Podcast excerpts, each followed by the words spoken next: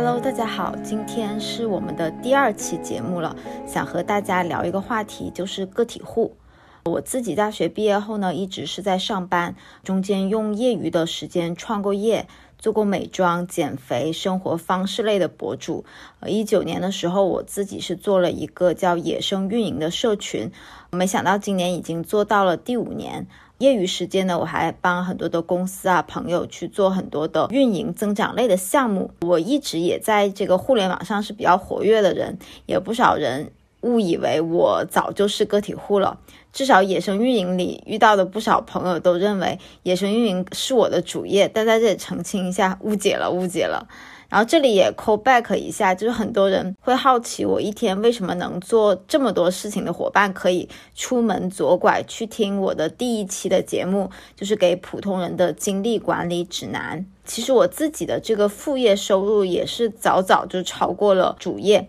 很多人甚至前两天我遇到的朋友，他还问我说，为什么还要在职场里卷？我半开玩笑的对他说：“哎，因为我是职场博主啊，我每天的输出都是来自于我职场的输入。如果哪天我没素材了，那我肯定是最近没有好好上班。所以今天我来聊这个话题，我觉得也是比较有发言权的，希望也能给到大家一些启发吧。”二零二零年，由于这个疫情，其实很多人都被动个体户。到现在呢，我发现其实很多人是主动选择了个体户这样的一个身份。不少主动选择个体户的朋友，有一些他们是在很华丽的公司，然后之前拿着很高的薪水，也做到了一个很高的呃职位，甚至是很有社会名望，就所谓的地位很高。他们基于职场的这种人脉的网络，其实上是非常值钱的。在这类主动选择个体户的人里面，其实我最佩服的是那些成家有娃的女性朋友们。她们离职的原因不是说我回去要去做家庭主妇了，而是说我要去开辟自己的人生的第二条曲线，寻找另一种活着的可能。我觉得非常非常的酷。我最近还发现了一个特别有意思的现象，也促使我更想聊这件事了。就我发现，现在还在公司里的人，除了 CEO 和创始人，其实每个人都在做着副业，只是水上和水下、公开和半公开的一个区别，还有做的程度可能有所不同，做的阶段也有一些差别。大家都希望能够通过这种边做副业的方式，然后进而有朝一日能够过渡到个体户这样的一个身份。职场人的副业刚需，现在已经变成了这种半公开的一个事实。甚至有一次，我问一位公司的创始人，我说：“你知道你们公司的员工都在干副业吗？”他的回答异常的平静，而且出乎我的意料。他说：“我知道啊，虽然我心里知道，但是感觉还是有点怪怪的。但我也能够理解。”如果我换成他们，估计我也会这么做吧。谁让现在是这种大环境，阿里、腾讯自己的员工都是如此，何况我们这种创业公司呢？当时我听完他这个话，其实有一点点难过，但是我又觉得这个创始人他非常有同理心。然后很多员工的这个茶余饭后的话题，也从最开始，比如说是吐槽老板、八卦同事，现在很多都变成了：哎，你最近在干什么啊？哎，这个能赚钱吗？这个有门槛吗？你能带带我吗？我也想做做，我也想试一下。就你瞧，就很有意思。大家从主业的同事又变成了副业的搭子。所以这期节目呢，我会分成几个部分和你去聊这个话题。首先，第一个就是个体户是每个人的必经之路，只是说早晚而已。然后第二点呢，就是我自己关于个体户的一些可以说是暴论和祛魅吧，这一块可能是有一些反认知，也希望能跟大家去做一个分享和讨论。然后最后呢，就是呃如何成为一名个体户，而且是体面的个体户，有没有一些实操的步骤和方法，我能给到一些建议。首先先聊一下第一个部分，就个体户是每个人的必经之路。只是早晚而已。就有些朋友可能听到这句话，就会觉得，哎，松月你说的是不是有点太绝对了？就我们刚才也是聊到了一些现实嘛，还有一些呢，就是我们现在也能够看到当下很多年轻的一代，特别是九五后和零零后，他们的能力其实上是更强的，但是社会没有给他们提供对应的岗位。就举个例子，我前段时间通过朋友认识了一位呃零零后的 CEO，他刚刚大学毕业，是创二代，他做着这个跨境电商的一个业务，他自己就能完成一个商业的闭环，他自己懂产品，会营销，懂运营，然后自己还能搞定这个供应链。最近他还在发展这个海外当地的代理，他想做线下的体验店。今年年初，我不知道大家有没有注意到一条新闻啊，就国家公布了一个非常高的一个失业率。我记得好像是公布了一次还是两次，不大记得了。但是现在是完全不公布了，脚趾头想想都知道这这是为了什么，这是其中有什么样的难言之隐。就二零一四年，我那时候刚刚大学毕业的时候，其实是移动互联网兴起，那时我记得很多的这种报纸的头条都在写着，哎，鼓励万众创业。那现在的情况就感觉是变成了人人创业，每个人都是可以成为一个商业的最小单元。但听到这里，还是很多人会反驳我，会有一些不情愿说：“哎，我不想做个体户，太累了，我自己有编制，或者是哎，我是在国企上班的，我有铁饭碗，我们这个行业是很稳定的，比如说呃粮食局啊、交通局啥的。”还有人说：“哎，我不会成为一个个体户的，我自己都成家了啊，现在做家庭主妇也挺好的，而且我和我老公过了这个甜蜜期，现在很稳定。”自己老公挣的也不少，我干嘛要成为一个个体户没事找事啊？这些情况我接下来都会聊到。就个体户对于我们每个人来说呢，到底是杞人忧天还是未雨绸缪？前段时间呢，我看了那个凯文·凯利的新书，就写《失控》的那个作者，他的新书是呃人生的宝贵建议，里面有句话给我留下了非常深刻的印象，他说。除了爱情，每一项你都要给自己设置退出机制。但我觉得这个话可以说的更极端一点，就甚至包括爱情，每一项你都要给自己设置退出机制。那在职场上，在工作岗位上，就什么才是金饭碗或者说铁饭碗呢？我觉得应该是自己能给自己吃一口饭的能力。这个主动权不在别人那里，而在自己的手上。就我很早就有了这种危机的意识，因为这个节目我爸妈暂时也不会听，所以我也没有啥顾忌的，也在这里可以分享一个发生在我身上的一个真实的故事。就是我爸在我上大学的时候，其实就出轨了嘛。然后我妈是一个很纯粹的家庭主妇，从我小时候记事的时候，她就开始一直是全部的时间都花在照顾我和我爸整个家庭上面。当时他听到这个消息之后，他难过到我感觉他要哭到昏厥的那种感觉。我当时甚至鼓励我妈，我说：“妈，离婚吧。”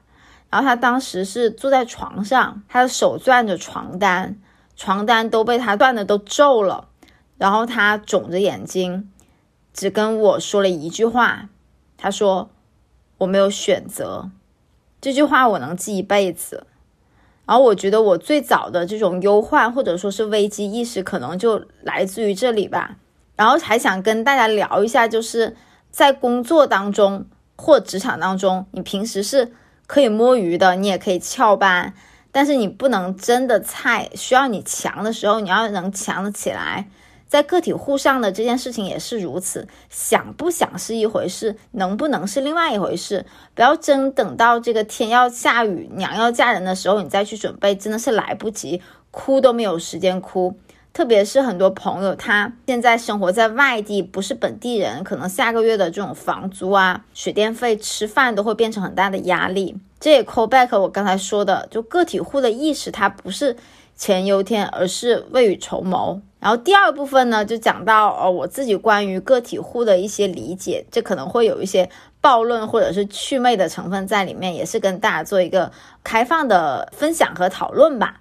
首先，大家提到个体户，很多人都会首先想到的是自由职业，还有数字游民，这都是最近两年出现的一个新词，很火。但我在我看来，就自由职业它的关键词是在于自由，然后个体户的关键词是在于户。就在我很小的时候，应该九几年吧，我就听过个体户这个词了。然后一提到个体户，我脑子里面最先冒出来的就是，比如说开小卖铺的，或者开五金店的，或者是蔬果摊的，就有门有户，他有一个实体店。或者是后面，比如说我有一些亲戚，他们可能会开一些虚拟的店铺，比如说在淘宝上开一些 C 店这样的，也是个体户。然后我就觉得我自己对个体户的理解是这样的，我觉得个体户要自己能完成自闭环，更准确的是说是商业闭环。就无论你干什么，你都能要搞定一个业务的闭环，其实就是三个方面的事情。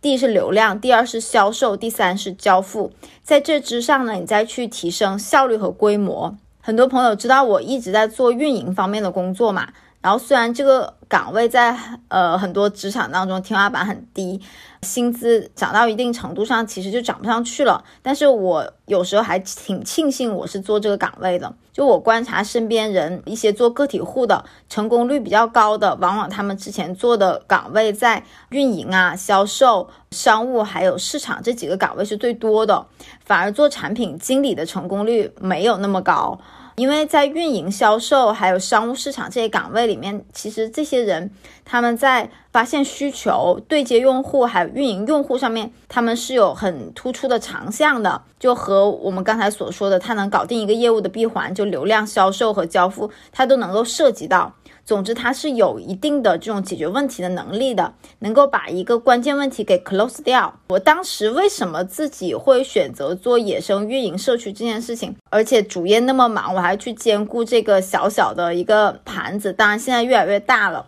因为我当时也是想做闭环。呃，因为上过班的人其实都懂，其实你在公司里面，你的很多的想法在公司里是跑不了的。做闭环，甚至是这种项目的一条龙，更是一种痴心妄想。但是我当时想，没关系啊，我可以在自己搭建的这个圈子里、社群里面，我可以去做项目、去做活动，然后一步一步搭建成自己想象的样子。那这些样子可能就会自己一步一步长成自己的闭环、商业闭环。然后在主业职场里面没有实现的想法，我都可以在这里去做测试。所以我之前也总在说嘛，包括我现在也在说，就是一名好的运营，运营好自己的人生才是终极的使命。你运营好产品和用户，我觉得也是应该做的。但是这这只是你在职场当中的一段，最终还是帮别人做了嫁衣嘛。但是如果你自己的这个产品你自己都运营不好，都不能形成闭环，你何谈自己是一个优秀的运营人呢？我觉得都不配说这句话。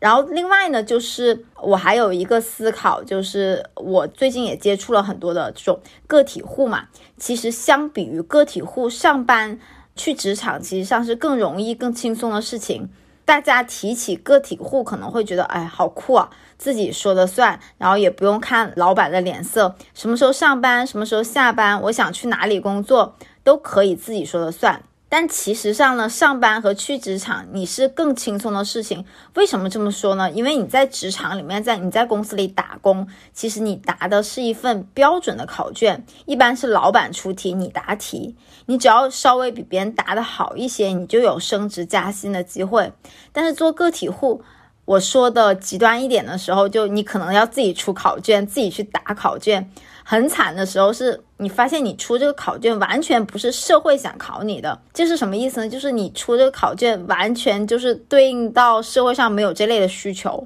然后你以为你在公司里面，在职场里面你是看老板的脸色，但是一旦你做了个体户，你能发现的是你要以一己之力去看整个社会的脸色，是非常痛苦的。而且做个体户还得承受一些长期一个人做事、一个人独处的这种孤独，还有的就是今天不知道明天我的项目还在不在，不知道明天的钱怎么来的一种焦虑。就今天可能还没过，你就开始去思考我明天要干些什么，我明天的这个甲方爸爸还会不会来找我这类的很多琐碎的问题。好，最后呢，就想给大家一些实操的建议吧。就我怎么样成为一个个体户，而且是这种体面的个体户，大概列了一下，就四个小的问题嘛，可以跟大家去聊啊。然后先说一下，首先第一个就是毕业后我能直接当个体户吗？什么时候选择离职去当个体户是比较合适的？第二个就是如果现在必须要上班，那什么才是一个上班的正确的一个态度？第三个就是做个体户的一个最佳的策略是什么？这个反策略的步骤应该是怎么样建立的？然后最后一个就是聊一下副业的几种选择，包括一些比较典型的，还有一些反常识的，都会跟大家聊到。首先，第一个就是毕业后我能不能直接当个体户？我觉得是，除非你在大学做过足够多的实习，或者你是创二代，而不是富二代啊。就像创二代的话，其实他小时候是在很多的生意环境下去浸润着，他看过很多的这种生意和商业的模式。然后至于什么时候选择离职是合适的，我先说一个错误的做法，就是发现。副业比主业赚的多了，我就辞职了。但辞职后，很多人发现，啊，就嗝屁了，这个项目进行不下去了。我身边是有一些人，他们原来就副业做着小红书的职场博主，哎，发现这个副业比主业赚的多了，然后就立刻辞职了。辞职之后呢，因为失去了社会的毒打，没有了这个内容的素材，他们输出的这些内容和笔记虽然能够编，但是没有了实景感，用户是能够感觉得出来的。再加上这个业务的闭环是没有很稳定的，因为他们之前一直是靠这个接广告为生，还是依靠别人嘛。就随着这个职场博主这个赛道也越来越多人，不是说你想接到就能接到的，这还是一件比较靠天吃饭、比较像老农民的事情。所以呢，我们在考虑什么时候可以离职这件事情上，我觉得可以考虑三个层次。第一个呢，就是在公司的层面上，你已经完全没有要学的东西了，你把你要学的东西全部都学到身上了，我觉得这个可以去稍微去考虑一下。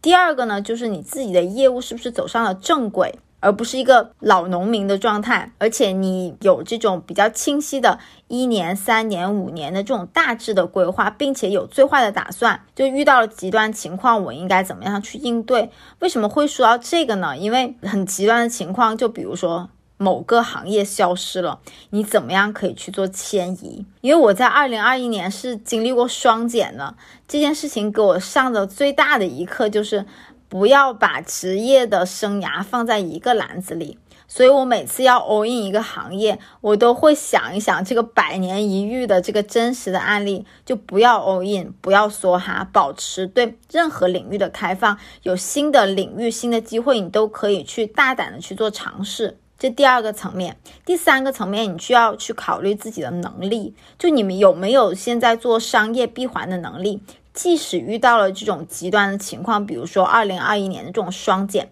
你也可以快速在另外一个行业里面重新起盘，搞定我们刚刚说的三要素，就是流量、销售和交付。接下来说到第二个问题，就什么才是一个上班和打工的正确心态？就现在我可能没有办法做个体户，我还得在这个职场里面卷着。那我觉得你可以参考我这样的一个心态，我经常是把上班当做反向压榨公司的过程。就很多人他会觉得我每天上班是公司要压榨自己，但你可以反过来想，是我要反向去压榨公司，什么意思呢？就是你要去到公司里面上班，你不要放过任何一个学习的机会，你要把公司里面每一个毛细血管里面涵盖的知识都能够变成自己的能力，因为大部分其实活着的公司。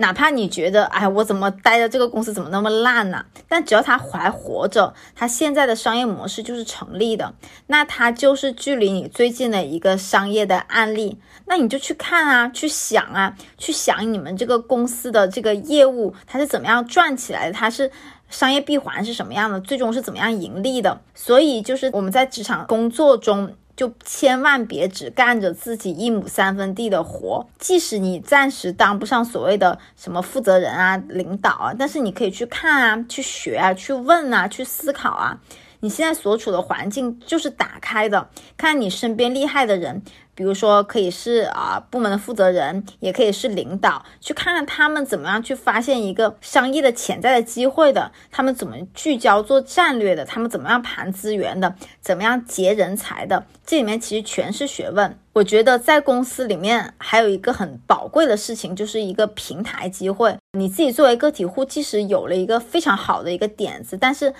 往往是没有资源，是很难成型的。但是如果你在公司里面再怎么不济，它资源也比个体拥有的多。你如果是有想法、有方案，我觉得可以大胆的去和领导去沟通。如果他同意的话，我们就去做。然后做的太差，比如说真的亏钱了啥的，虽然你也会有这种波及的责任，但是最后还是公司兜底嘛。所以公司在公司里上班，其实上是获得一个非常大的一个免费的试错空间。等你决定要离开一家公司的时候，我觉得不应该是带走了一点点工资，或者是一堆对公司的抱怨。我觉得聪明的人、有智慧的人，应该是打包的是经验、见识积累，甚至是人脉走掉。什么叫人脉？这里也可以举一个我前两天听到的一个比较让我震惊的案例，就是我认识的有一个离职者嘛，因为他之前在公司里面活干得很漂亮。他离职了之后，原来公司的这个项目的负责人还会把很多的这种项目外包给他，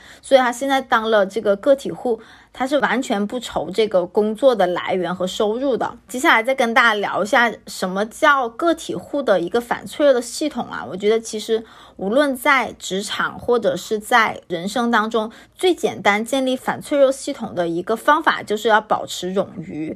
这是一个呃基本的方法，我觉得也是一个要坚持的原则。我身边有很多很厉害的人嘛，然后我经常会观察他们的思考和行为的方式。他们并不是像外人想象的那种冒险派，动不动就 all in 梭哈，反而是比较趋向于保守的。他们做任何的决定，不会让自己没有退路，不会让自己没有其他的选择。可以简单的总结一下吧，就是有点厉害的人，他们是走一步想一步。更厉害的人，他们是走一步想两步；最厉害的人是走一步想三步，而且做完了有成果了，自己不会去说话，而是等着周围的人发现，而且这个结果呢是震的周围人一批，就不做则已，一做就是一鸣惊人的这种人，我觉得是最厉害的人。这些人呢？其实他们就是边走，然后边提前去想好几步的这种做法，其实就是在给自己搭建这个反脆弱的系统，就一定要保持自己的这种。人生还有整个职场是冗余的，你还会有其他的选择。就你在走一条人生道路的时候，在执行你的 Plan A 的时候，你手上最好还握有 Plan B 和 Plan C，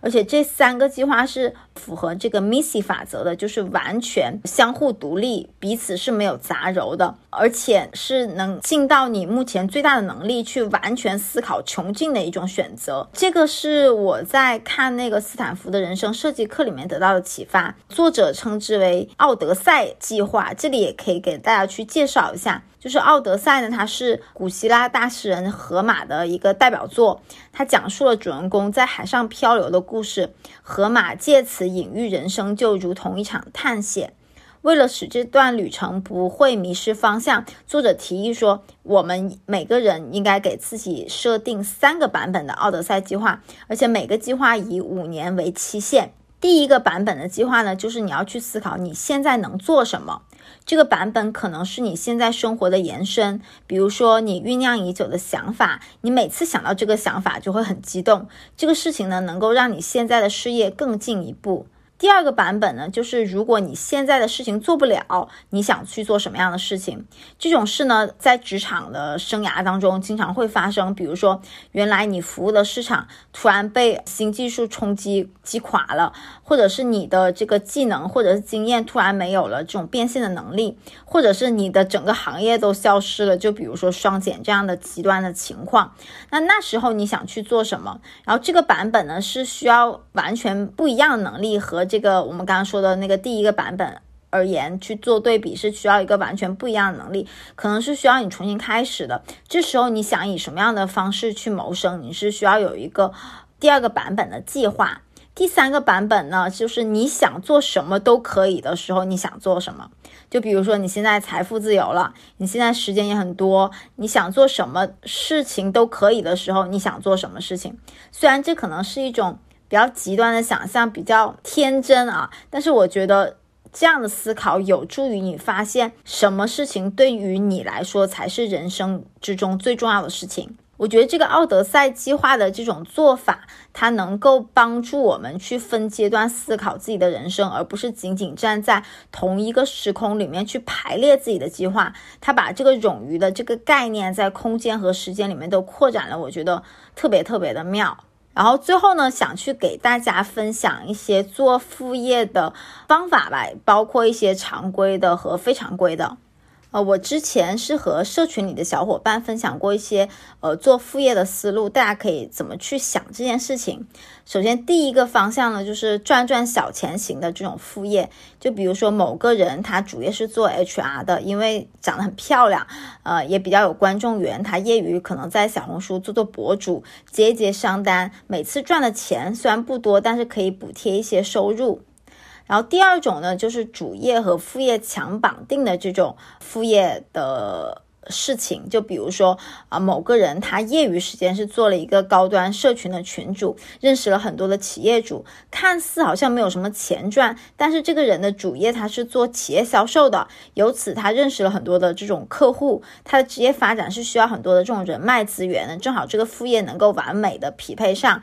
它的这个模式呢，是主业越好，它的副业越好；副业越好，主业越好，就有一点点增长飞轮的这种感觉。第三个呢是探索型的副业，就比如我之前认识的一个朋友，他主业其实上是做这个电商运营的。但他平常就听播客嘛，他周末也会自己做播客，他会邀请各种电商操盘手来去做这个播客的这种访谈类的节目。他刚开始也不知道这个副业能够怎么样发展，但随着越来越好，他现在是在小宇宙上接到了商单，他也开始去做自己的社群，然后在社群里面去卖他这种电商的小课和正价课。随着越做越深入，人越来越多，他也越来越明白这条路他之后要怎么样走。然后第四种呢是爱好型的副业，这个是我在豆瓣社区上面看到的一个案例啊，就有一个姑娘，她是在呃某个大厂去做程序员的，这份工作的薪水很高，但是压力也很大。她下了班之后呢，她去健身房里面去教别人瑜伽，虽然赚的钱不多，但是她做这件事情能够给她带来极大的这种心灵上的能量，而且还能同步锻炼身体，可谓是一举两得。我上面刚才说到这四种是属于比较常规做副业的一些思路和方法，但是我发现我这个人是比较擅长逆向思考的。我之前也在我的社群里面给大家分享过一些逆向的操作可以是什么啊，在这里也分享给大家。就第一个思路呢，就是不要卷，而是要去给那些。正在卷的人提供服务，这怎么理解呢？就是如今大家都特别卷啊，不论是职场，我觉得副业也特别卷。我们要做的不是冲进去跟他们一起卷，而是为那些正在卷的人提供服务。这里可以说两个我自己看到的呃案例，可以对你有一些更加具体的一些感知吧。就是最近两年。这个考公是很卷的嘛，但是呃，你想这个考公务员考不上的肯定还是大多数。我有位朋友，他是做这个考公书籍的二手贩卖和回收的，他生意模式非常简单，他的货源也很充足，需求也很充足，他主打的就是一个中间商赚差价的这个逻辑，把那个没有考上的这些人的书收回来，卖给这个下一年想要考公的这些人。然后通过中中间的一些平台，比如说像啊闲鱼啊，比如说像快团团都可以。它有一些私域的话，其实上就很好卖出去。第二个案例呢，就是最近两年这个数字游民，刚才我们聊到很火，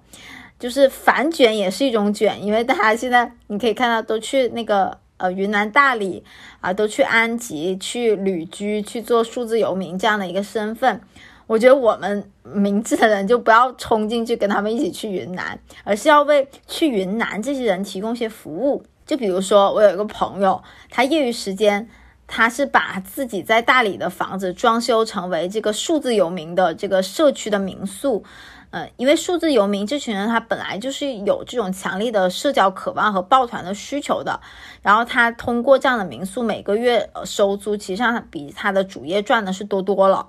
我还有另外一个朋友，他也是呃借着这波人，然后发了一波小财。他自己是做这个财税方面的业务的，但是呢，对于呃，数字游民这群人，其实他们的比较大的痛点就是，比如说社保怎么交啊，怎么样去弄这些税的这些问题。它的产品和商业模式呢，就是为数字游民提供这个数字游民的社保和金融服务的。呃，里面呢包括有课程啊、咨询啊、产品啊这些可以去买，就非常的简单，非常清晰，但是还非常的赚钱。然后接下来再聊一个比较反常识的一个言论，就是不妨去口碑比较差的行业里面。然后这条原则呢，适合呃职场人和一些创业者。这是什么意思呢？就其实口碑差的行业，就证明这个行业被人。诟病的点很多，就比如说产品运营或者是服务，但是呢，被人诟病的点很多，也意味着这个市场有很大的需求还没有被满足。